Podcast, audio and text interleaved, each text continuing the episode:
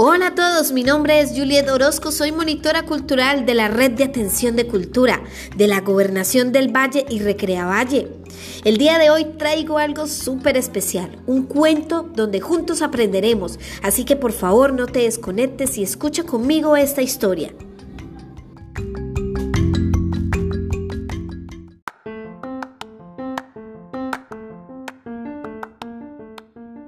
Bueno, lo prometido es deuda. Así que por favor, sentaditos, paraditos, acostaditos, de la forma que ustedes prefieran. Pero eso sí, lo más importante es que tengan las orejas bien puestas. El cuento se llama A gritos con los mosquitos. Y este cuento dice así. La casa de los señores Gritoncio era una casa de locos. La mamá, la señora Boca Gritoncio, era incapaz de pedir algo sin alzar la voz. Pero sus gritos parecían susurros al lado de los de su hija, la pequeña Chilla Gritoncio. La gente decía que había hecho huir a todas las cucarachas y bichos del pueblo con un único chillido. No creo que estuvieran exagerando tanto porque la verdad es que nadie podía descansar hasta que la niña se dormía. ¡Ush! Todo lo pedía a gritos. Y luego estaba el papá, don Gallo Gritoncio, un magnífico inventor chiflado que no había inventado nada en años, normal. Con tanto ruido no podía concentrarse.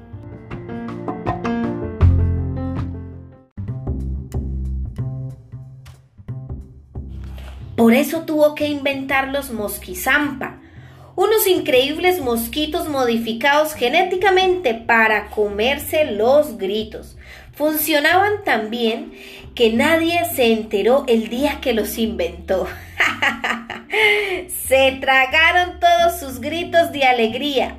Y fue como si no hubiera pasado nada. Eso sí, los gritos están hechos de aire y alimentan poco. Así que los mosquizampa no tardaron en escaparse en busca de comida.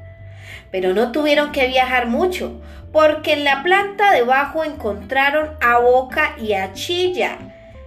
Y solo con los gritos de la madre y la niña tenían para ponerse gordos como moscas.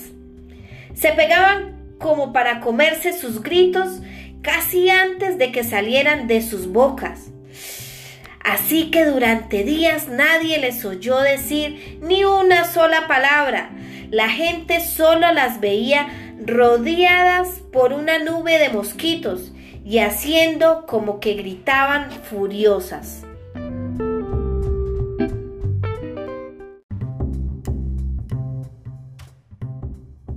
Pobrecitas pensaban, al final se han quedado sin voz pues es un descanso para todos. No hay quien aguante su forma de decir las cosas, pues sus gargantas estaban perfectas. La propia Chilla lo descubrió cuando comenzó a quedarse sin fuerzas, después de varios días sin comer.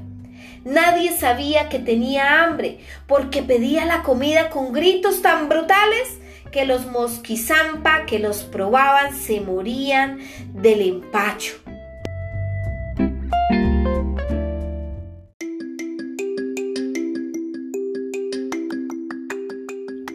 Tengo hambre, dijo muy bajito, ya casi sin fuerzas.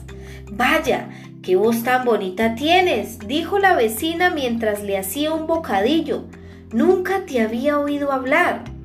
Aliviada, Chilla descubrió que cuando hablaba más bajo, las palabras salían perfectas de su boca. La gente admiraba su bella voz y todos le trataban de una forma mucho más amable. Y es que hasta ese día la gente solo le hacía caso de mala gana para que se callara. Cuando se lo contó a su mamá, esta también dejó de gritar y ambas comprobaron felices que la vida podía ser más alegre y tranquila. Incluso el señor Cayo Gritoncio, gracias a aquella nueva calma, pudo comenzar una increíble colección de inventos que llegó a ser tan famosa en todo el mundo.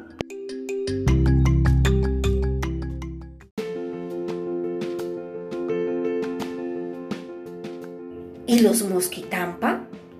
Bueno, cuando Chilla y Boca dejaron sus gritos, adelgazaron hasta hacerse casi invisibles. A punto estuvieron de morir de hambre, pero descubrieron que el mundo está lleno de gente gritona y nunca les faltará comida. Eso sí, espero que vosotros seáis listos y no sean vuestros gritos que los alimenten.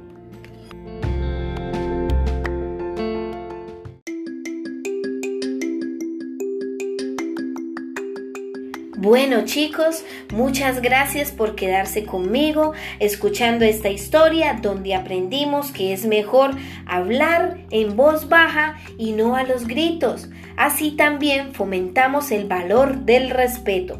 Muchas gracias nuevamente por quedarse conmigo hasta el final. Los veo en una próxima ocasión.